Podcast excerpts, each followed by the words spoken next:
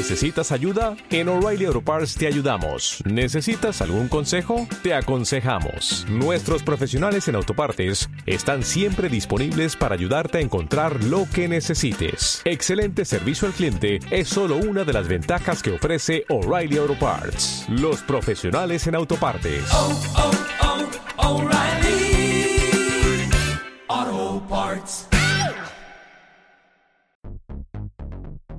La maqueta para mí sigue siendo fundamental. Hecha con materiales que sean muy fáciles de cortar, que sean muy fáciles de, pegar, pero el objetivo de la maqueta es que te dé información.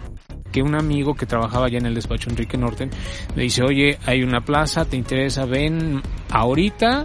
Tuve una entrevista con Bernardo Gómez Pimienta en la tarde y al otro día ya empecé a trabajar. me tocó la crisis del 94, varios proyectos eh, ya no se desarrollaron y fue entonces cuando decidí regresarme a la ciudad de Puebla. Con eso empiezo en la azotea de un edificio, eh, un cuarto, em, y ahí empiezo la oficina, que la oficina era yo.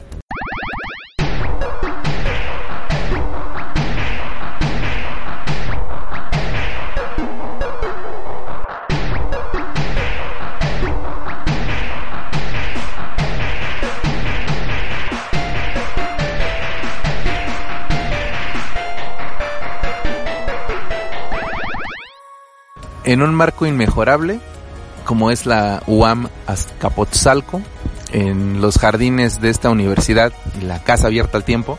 Tenemos en esta emisión de Nodo a el arquitecto Sergio Gallardo. Sergio, muchísimas gracias por estar con nosotros y, eh, pues, compartir un poco de tu idea, ¿no? Gracias, Joan. Aquí, pues ahora sí que a lo que a lo que tú me digas, ¿no? ¿Quién es Sergio? ¿De dónde es Sergio? Em, yo nací aquí en la Ciudad de México, nací hace casi 50 años. Sí, yo nací aquí en México, en la Ciudad de México, en el, en el año de 1969. ¿Dónde estudiaste arquitectura? Pues precisamente aquí, aquí donde estamos, aquí hice la licenciatura, aunque empecé a estudiar arquitectura en la Universidad Autónoma de Puebla, del 87 al 90, pero realmente en, ese, en esa época la universidad estaba pasando por momentos complicados, políticos, sociales, etcétera, y había muchos periodos de huelga. Fue por eso que decidí eh, estudiar en otro lado y la mejor opción era era la, la Universidad Autónoma Metropolitana y específicamente el plantel donde estamos, Azcapotzalco. ¿Cómo era Sergio como estudiante de arquitectura? Pues mira, como yo ya había iniciado la carrera, aquí volví a empezar porque no me era más largo el proceso administrativo para la revalidación de materias que volver a empezar. Entonces volví a empezar en el, en el 90, terminé en el 94. Entonces yo era de los más grandes de, de, de, mi generación. Yo era de los alumnos, digamos, más grandes porque ya traía dos años o dos años y medio. Entonces realmente no es que haya sido un gran estudiante, un estudiante destacado, pero sí considero que fui dedicado a mis estudios. Cuando terminas la carrera de arquitectura, ¿qué hace Sergio después? Yo siempre tuve la idea de tener mi propia oficina, pero sabía que no tenía o no iba a tener la experiencia suficiente cuando terminara la, la universidad, por lo que decidí trabajar. Ya el último año de la carrera eh, traté de, de buscar trabajo, obviamente tenía que ser un trabajo también eso lo, tuve muy claro, ¿no? Con quien a mí me gustara em, lo que estuviera haciendo. Hice una lista como de 10 despachos aquí en la Ciudad de México. Eh, estuve en varias constructoras, eh, pero no me dejaban absolutamente nada hasta que un amigo que trabajaba ya en el despacho Enrique Norten le dice, oye, hay una plaza, ¿te interesa? Ven ahorita y, y pues ya, ¿no? Así entré, fui, eh, tuve una entrevista con Bernardo Gómez Pimienta en la tarde y al otro día ya empecé a trabajar y ahí estuve aproximadamente un año, el último año de la carrera y un poquito más estuve trabajando en el despacho de Enrique Norte. ¿Cuándo nace entonces tu despacho? ¿En qué momento decides comenzarlo? Pues mi despacho nace 10 años después de haber terminado la carrera, porque realmente en esos 10 años a lo que me dediqué fue a trabajar para otros despachos. Después me regreso a la ciudad de Puebla. Después estuve también en un despacho aquí que se llamaba Alvin, Alvin Vasconcelos y Elizondo, que también formaba parte de esta, de esta generación de nuevos arquitectos en México. me tocó la crisis del 94 95, varios proyectos que tenían esos despachos pues eh, ya no se desarrollaron y fue entonces cuando decidí regresarme a la ciudad de Puebla. Yo ya había conocido eh, dentro de mi periodo de estudiante a un arquitecto de Puebla que estaba precisamente rompiendo con todos los esquemas de la arquitectura tradicional. Entré a trabajar con él. De ahí me fui a Casas Geo como coordinador de proyectos. Después me fui a otra constructora igual como coordinador de proyectos y termino en un despacho que se llama Taller de Arquitectura, también en Puebla, también como digamos como jefe de proyectos. Eh, ahí estuve cerca de un año y ya en el 2004 cae un proyecto de una casa con una de, de un amigo y, y con eso empiezo. Con eso empiezo en la azotea de un edificio, eh, un cuarto, eh, y ahí empiezo la oficina, que la oficina era yo. Nada más yo. Todavía me tocó, obviamente, dibujar todos los planos, pero ya mandaba a hacer los renders, mandé a hacer la maqueta, pero realmente el proceso me lo aventé yo, ¿no? He, visto que, que, interactúas o que participas mucho con maqueta. ¿Tiene algún lugar especial en, en, tu, en tu proceso de, de diseño, proceso creativo, o es por encargos? No, no, no, no, no. Durante el proceso de, del diseño de cualquier proyecto, la maqueta para mí sigue siendo fundamental. La maqueta de trabajo hecha con materiales que sean muy fáciles de cortar, que sean muy fáciles de, de pegar, que sea muy fácil hacer la maqueta, pero el objetivo de la maqueta es que te dé información que te dé información y que te dé posibilidades de solución para un proyecto, ¿no? Que al final de cuentas el proyecto es un problema. Entonces tú tienes que visualizar o tener las herramientas suficientes como para ir entendiendo las posibles soluciones que mejor resuelvan ese problema. Ya la maqueta que se le entrega al cliente o la maqueta que le presentamos al cliente ya es una maqueta que hace una empresa que a lo mejor hace maquetas, ¿no? Pero nosotros durante el proceso sí trabajamos con muchas, con muchas maquetas. Bueno, yo creo que lo más complejo de no solo de iniciar un despacho, de tener un despacho es eso, mantenerlo. Yo creo que eso es lo más complicado, porque obviamente cuando uno es estudiante, pues hacemos todos los trabajos pensando en una calificación, ¿no? Lo hacemos por una calificación, por el conocimiento, etcétera. Pero ya cuando emprendes tu propia oficina, tu propio negocio, pues ya dependes básicamente de lo que tú mismo generes de los clientes que tú tengas, de los clientes que vayas haciendo en, el camino y de los clientes que también se vayan acercando a pedirte algo, ¿no? Entonces, tienes que buscar ciertos mecanismos o ciertas estrategias que te permitan mantenerla. Hay diferentes esquemas en los que puedo trabajar o en los que he trabajado. Hay gente que, que digamos que está permanente y hay gente que está a lo mejor por un tiempo determinado, hay gente que está por un proyecto específico con un tiempo y un sueldo, pero al final de cuentas creo que el esquema o, o la forma de trabajo de la oficina sigue siendo la misma, esté o esté quien esté. Nos habíamos quedado, Sergio, en, que había una vinculación tuya con la academia, con la gente que participaba en tu despacho, eh, ya sea de manera semifija o eventual.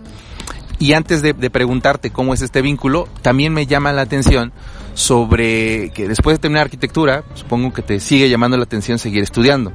Y me llama la atención también lo que has estudiado y dónde lo has estudiado. Yo tenía muy claro que terminando la, la universidad tenía que trabajar, eh, quería hacer una maestría, pero también como que supe que no convenía o no conviene hacer una maestría inmediatamente saliendo de la universidad. Más bien pensé, bueno, voy a trabajar, voy a ver realmente hacia dónde quiero desarrollarme profesionalmente. Y una vez que haya definido eso, entonces ya puedo también decidir sobre qué quiero seguir o hacer un posgrado y en dónde. En ese proceso, pues me casé, eh, llegaron mis dos hijos, la maestría la hice en Barcelona, en la Universidad Politécnica de Cataluña. La maestría era en desarrollo urbano y territorial, pero estaba enfocado a países en vías de desarrollo. Entonces, este, pues obviamente todos los países latinoamericanos entraban en ese, en ese modelo y se buscaban que los candidatos fueran eh, eh, provenientes de alguno de esos países latinoamericanos. ¿no? Entonces, tengo otra maestría en diseño arquitectónico. La verdad es que lo dejé y llegó un momento en que dije, tengo que terminar ya esto y me concentré en escoger un tema, desarrollarlo, hice la tesis, el examen y listo. Ahorita, pues después ya de, de muchos años, me interesó o me empezó a llamar mucho eh, la ciudad, la ciudad como objeto, la ciudad como, como sitio, como lugar y, y entenderla no nada más desde el punto de vista de la arquitectura y un terreno y vamos a hacer una casa, vamos a hacer un edificio, vamos a hacer esto, el otro no, sino ya entender la ciudad en en todos sus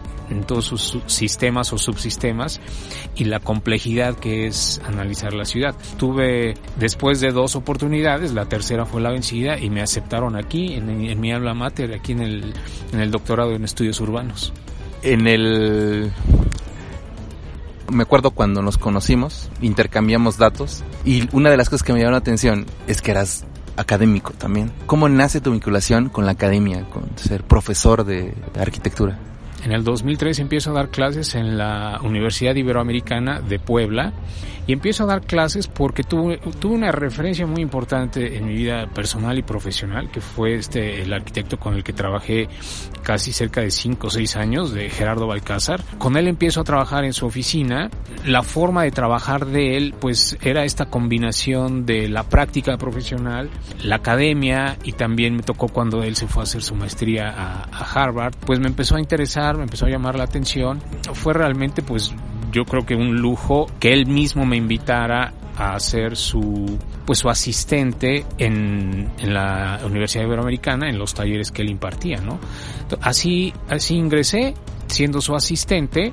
Por desgracia, en uno de los semestres en los que estábamos dando clase, él ya estaba enfermo, fallece a medio semestre y bueno, yo ya termino quedándome con el grupo y a partir de ahí me quedo cinco años en la Universidad Iberoamericana del 2003 al 2008. En el 2008 también me invitan a la Universidad de las Américas a dar un par de de semestres y también en esa fecha coincide en que ya se había abierto la Escuela de Arquitectura del TEC de Monterrey. Y curiosamente en el 2008 estuve impartiendo clases en las tres universidades pero la verdad era, era un compromiso complicado porque las tres universidades tienen perfiles muy diferentes. También era mucho tiempo y al final de cuentas revisé cómo se estaba dando todo con, con las tres universidades y, y, bueno, al final de cuentas terminé quedándome en el TEC de Monterrey y ahí ya curiosamente en, en este año ya cumplo 10 años en el TEC de Monterrey dando clases en la Escuela de Arquitectura. Esta pregunta que te la han repetido muchas veces en los últimos meses, que yo he estado presente las veces que te la han hecho, pero la gente que nos escucha posiblemente no la no ha escuchado la respuesta. ¿Cómo eliges el tema de la investigación que estás desarrollando? Como te había platicado un poquito antes, hubo un momento en mi práctica o en mi vida diaria en la que me empezó a llamar más la atención la ciudad. Entonces, al hablar de la ciudad, encuentras que hay muchísimas más disciplinas que intervienen en la ciudad. Ahí está la filosofía, la antropología, la sociología. Yo, yo pues igual tengo muchos libros y entre uno de esos libros em, leí un par, un par de ellos que me, que me llamaron mucho la atención. Uno es de Michael Sorkin que se llama Variaciones sobre un parque temático y el otro es precisamente se llama Urbanalización cuando termino de leer este libro de urbanalización y después de dos intentos de ingresar al doctorado, pues eh, me doy cuenta que los temas que estaba planteando no parece que no, no eran importantes y empiezo a trabajar, o empiezo mejor dicho, a retomar el tema de la urbanalización y es ahí donde empiezo como que a tratar de construir un protocolo, porque tú tienes que ingresar con un protocolo, empiezo a tratar de, de, desarrollar un tema de investigación a partir de la urbanalización, específicamente en una de las reservas territoriales de Puebla. Es así como nace el, mi interés y así es como empiezo a investigar un poquito, y es lo que estoy haciendo ahorita, sobre la urbanización, de dónde viene el término, y de ahí digamos que parto, que de ahí parte la, la investigación. En este proceso, pues tuve que investigar en primer lugar, pues qué era lo banal, ¿no? ¿Qué significa lo banal? Y entonces lo banal quiere decir lo intrascendente, lo que no tiene importancia, lo que no tiene jerarquía, lo que no tiene presencia. Pero también me di cuenta que el concepto o la definición de banal o de banalidad también es muy subjetiva, porque depende de la persona que a la que se le esté aplicando o al evento, a la situación o a la circunstancia a la que se le esté aplicando ese término. Cada quien le va dando el significado a lo banal dependiendo de su cultura, dependiendo de lo que le guste o no le guste, ¿no? Hay un libro que se llama Homo, Videns, ¿no? De Giovanni Sartori. La banalidad es algo subjetivo, pero sí tiene una definición que es lo que está falta de contenido, es lo que no importa, lo que no tiene trascendencia. Entonces así podríamos caracterizar lo banal y luego ya combinado con el tema de la urbanalización, pues realmente el significado ya adquiere mucho más peso porque eh, es una urbanización sin contenido, sin importancia, ¿no?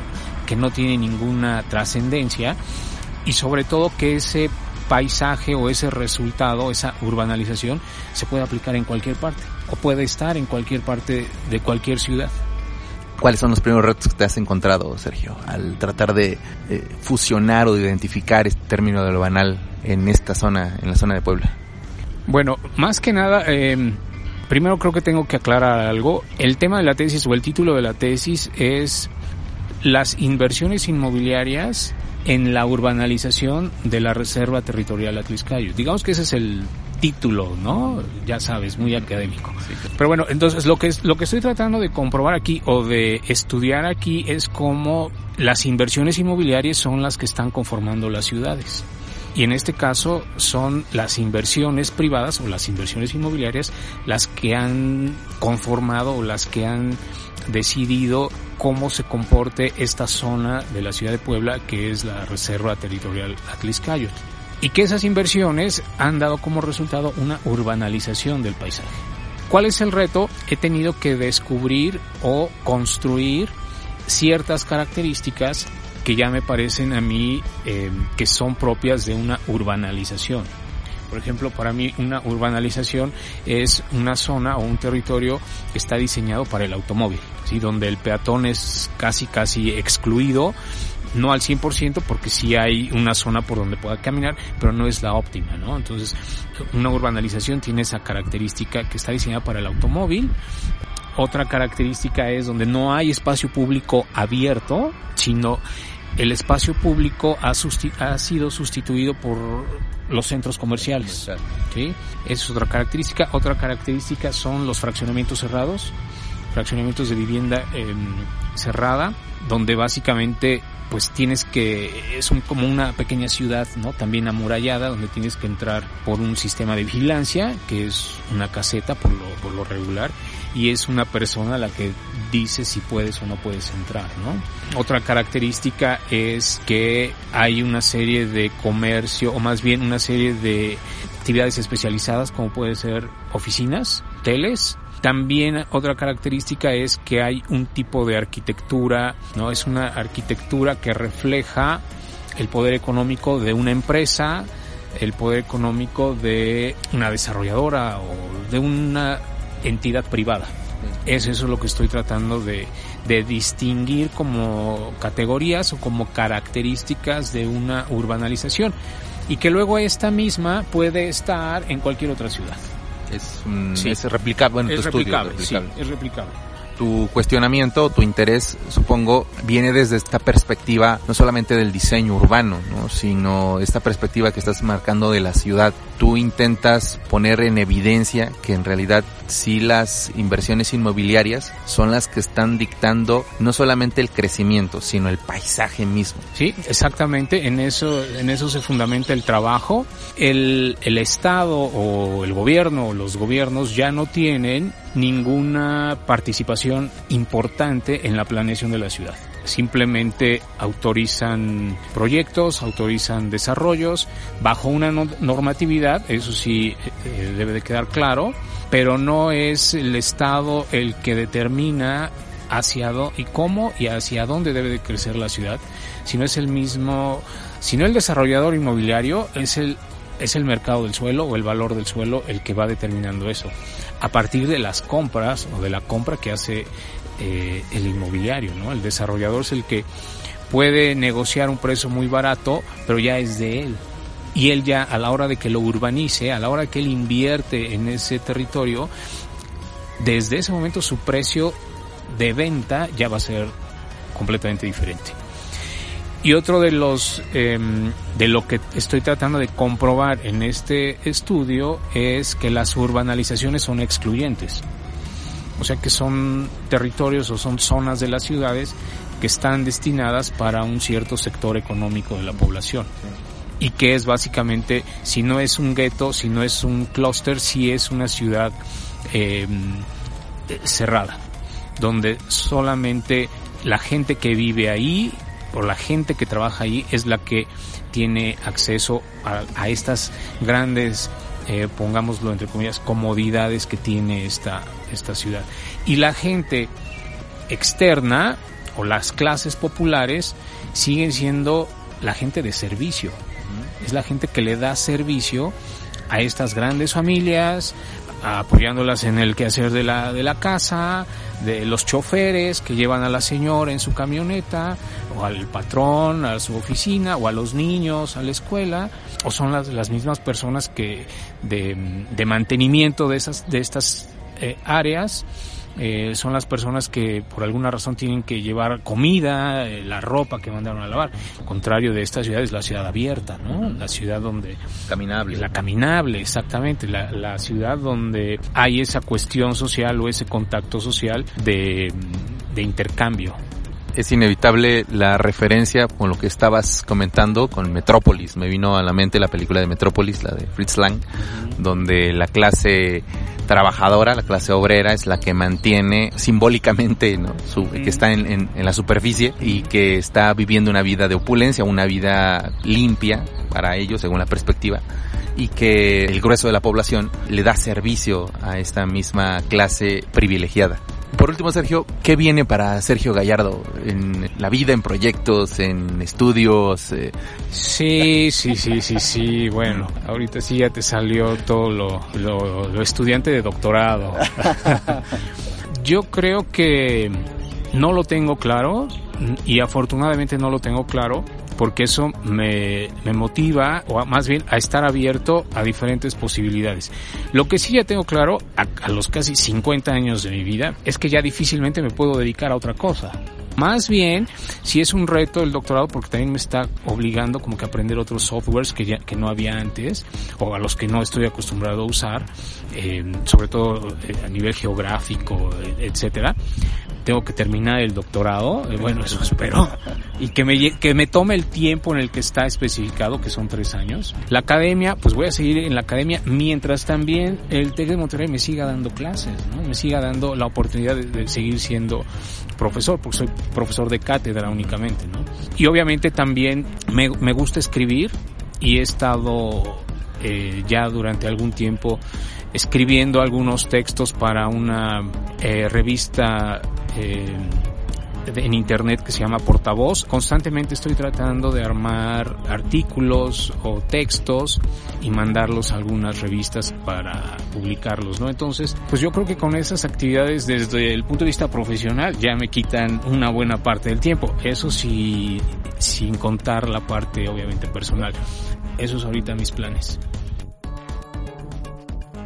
Estamos en la parte final. Antes de, de despedirnos y de agradecerle a Sergio por su tiempo, quisiera que nos ayudaras a despedir la emisión recomendándonos un libro o un texto, una canción y una serie o una película. Mm, bueno, a ver, mira, series. Obviamente no voy a nombrar una, voy a nombrar varias que me han gustado y me han gustado muchísimo, tanto que las he vuelto a ver. Los Soprano, Mad Men, obviamente Breaking Bad, eh, por ejemplo, me gustan todas las de Christopher Nolan, Ajá. Eh, Inception, me gusta obviamente la trilogía de, de, Batman, que aparte Batman es, ese sí es como mi, mi, mi, superhéroe. Bueno, me gusta mucho también el cine de Tarantino, Pulp Fiction, eh, Perros de Reserva. Em, a lo mejor las últimas, la última también que hizo, bueno, penúltima, eh, Bastardo sin Gloria, también me, me, gusta mucho. Pero también te puedo dar un giro completo y decirte que, por ejemplo, hay una película que se llama eh, Everybody's Fine, todos estamos bien. Es un remake pero me, gusta mucho y es todo lo contrario a lo que te acabo de decir. Por supuesto. Entonces tienes diferentes modos de Claro, sí, por supuesto, por supuesto. También en la música eh, te puedo recomendar el álbum Ten de Pearl Jam, que Pearl Jam es mi grupo preferido. Entonces tienes un grupo. Sí, claro, tengo un grupo, pero a ese mismo nivel te puedo decir que tengo otro grupo que es completamente distinto, es, es King es un grupo británico que también ya vino a México, pero también te puedo decir que Led Zeppelin, okay. Ok, entiende. Eh, The Who, eh, pues si estás leyendo, si vas a estudiar o cualquier fin de semana. Un fin de semana más tranquilo, bueno, pues a lo mejor pones algo más tranquilo. Como haya salido de revisión de Como tesis. Como haya salido de revisión de tesis, etcétera, ¿no? Y libros. Bueno, libros, por supuesto, puedo mencionar, eh, se llama François Archer, es Los nuevos principios del urbanismo.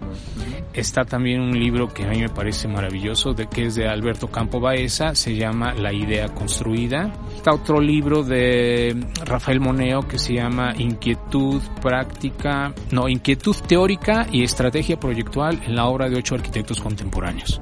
Ahorita estoy leyendo por el mismo tema de la, de la investigación de, de tesis Estoy leyendo a Vargas Llosa con la civilización o la sociedad del espectáculo. Del espectáculo. Te agradezco mucho, Sergio, tus palabras, eh, tus conceptos, tu idea de arquitectura, la manera en la que abordas ahora tus estudios de posgrado, tu profesión y por supuesto tu relación con la academia. Es eh, muy seguro que te veremos en los próximos años como todo un doctor. Por e- en los próximos dos me vas a tener de compañero. Por supuesto, y además estar ahí al, caminando, eso es, lo, eso es lo más importante.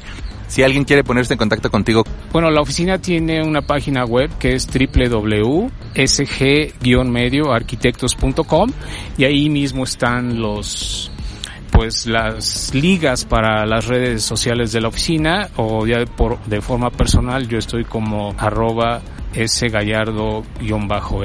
Muy bien. En Instagram estoy como Sergio Gallardo y o como SG Arquitectos. Es muy fácil. Además, este, me gusta mucho que, que muestres la parte del proceso de trabajo.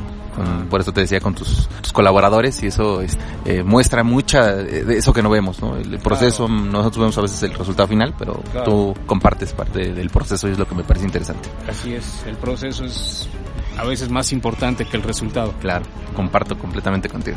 Nos estaremos viendo en nuestra siguiente misión. Gracias nuevamente Sergio Guerra por acompañarnos. Hay una serie de misiones con las que vamos a terminar esta temporada. Tendremos la oportunidad de hablar y discutir arquitectura y ciudad con otras personas eh, de campos también distintos de nuestra profesión y que nos van a aportar mucho en este camino que construimos y que llamamos ciudad. Muchas gracias y nos vemos en la siguiente emisión.